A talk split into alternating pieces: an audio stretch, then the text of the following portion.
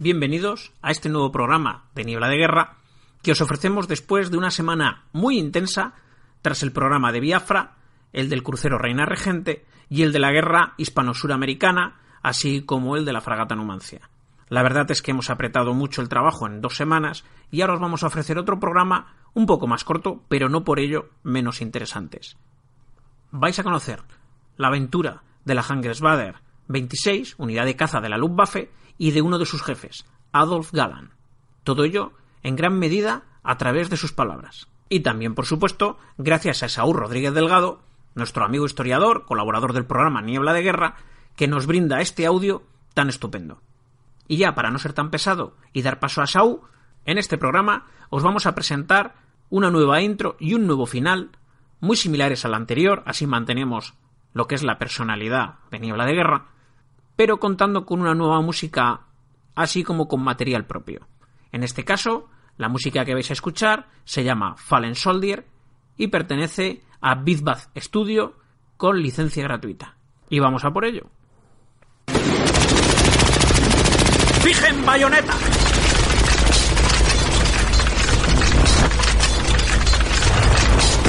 ¡Diez segundos!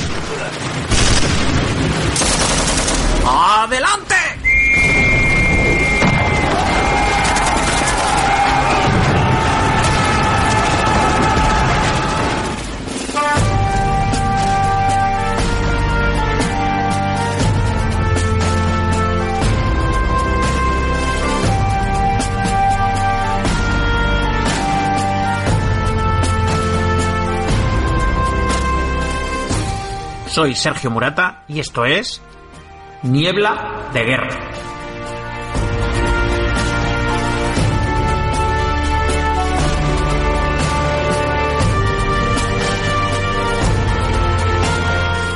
Podcast de historia militar hecho por aficionados para aficionados. Las armas y los hombres que las empuñaron, las batallas, los combates, los episodios históricos que han marcado la historia de la humanidad. Únete a nosotros y escucha Niebla de Guerra.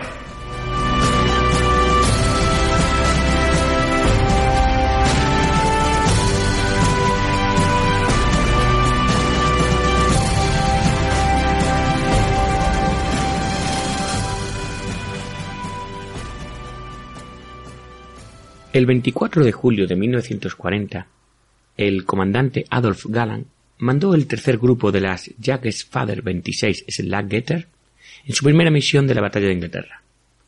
Era la escolta de unos bombarderos Dornier Do-17 enviados sobre el estuario del Támesis.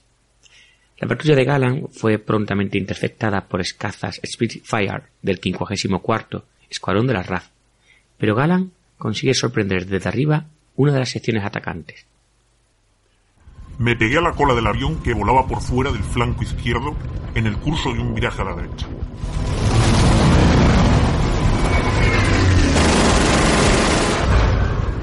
Conseguí mandarle una ráfaga larga y el Spitfire cayó casi verticalmente.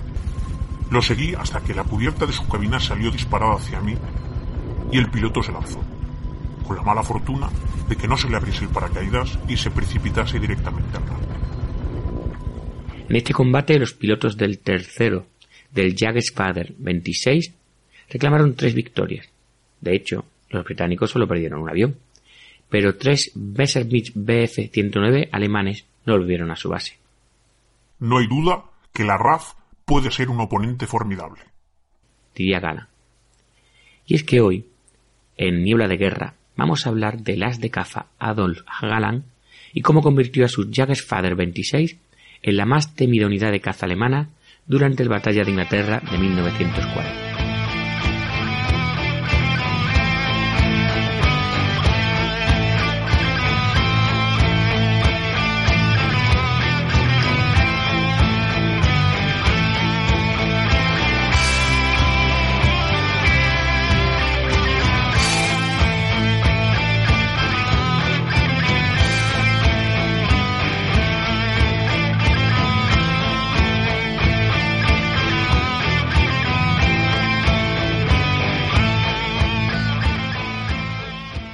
Empecemos por definir lo que se puede entender por un Jagdgeschwader 26 o ala de caza 26.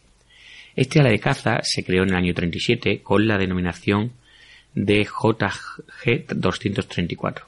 Su designación extraoficial era Getter, que conmemoraba un héroe nacional socialista ejecutado por las fuerzas francesas que ocupaban el Ruhr en los años 20. Cuando estalló la Segunda Guerra Mundial, la Jagdgeschwader 26 estaba equipada con el Bf-109 y lista para la acción.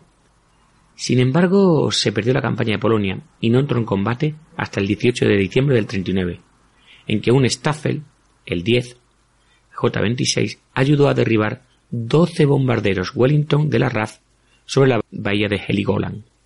Tras las campañas alemanas en los Países Bajos y Francia en verano del 40, la Jagdgeschwader 26 se retiró a descansar y reequiparse antes del asalto sobre Gran Bretaña. La Jagdgeschwader 26 estaba integrada por tres grupos, cada uno con 30 aviones.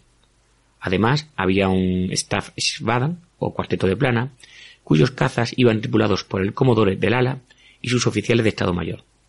Ello daba a la Jagdgeschwader 26 unos efectivos sobre el terreno de 94 aviones, pero el número evidentemente variaba. Por ejemplo, el 17 de agosto del 40, la Jagdgeschwader 26 tenía 112 Bf-109 del modelo E, aunque de ellos no disponible había cuatro. Mientras que el 7 de septiembre contaba con 92 cazas, 15 de ellos en reparación. Como vemos, los números variaban según la situación y los combates.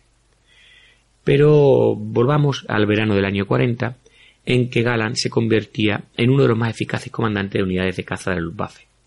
El teniente Gerard Schopfeld, un oficial de su unidad, comenta así las cualidades de Galan. Tenía buen olfato para el enemigo, posiblemente porque la caza era uno de sus deportes favoritos. Pero no era fácil volar con él. Sobrevolábamos Dover y el sur de Inglaterra a mil metros, y la artillería antiaérea era terrible. Pero era el jefe y le seguíamos. En mi opinión, era un excelente líder de caza. Muchos de sus pilotos supieron de la dificultad de tratarle personalmente. ¿Te está gustando este episodio?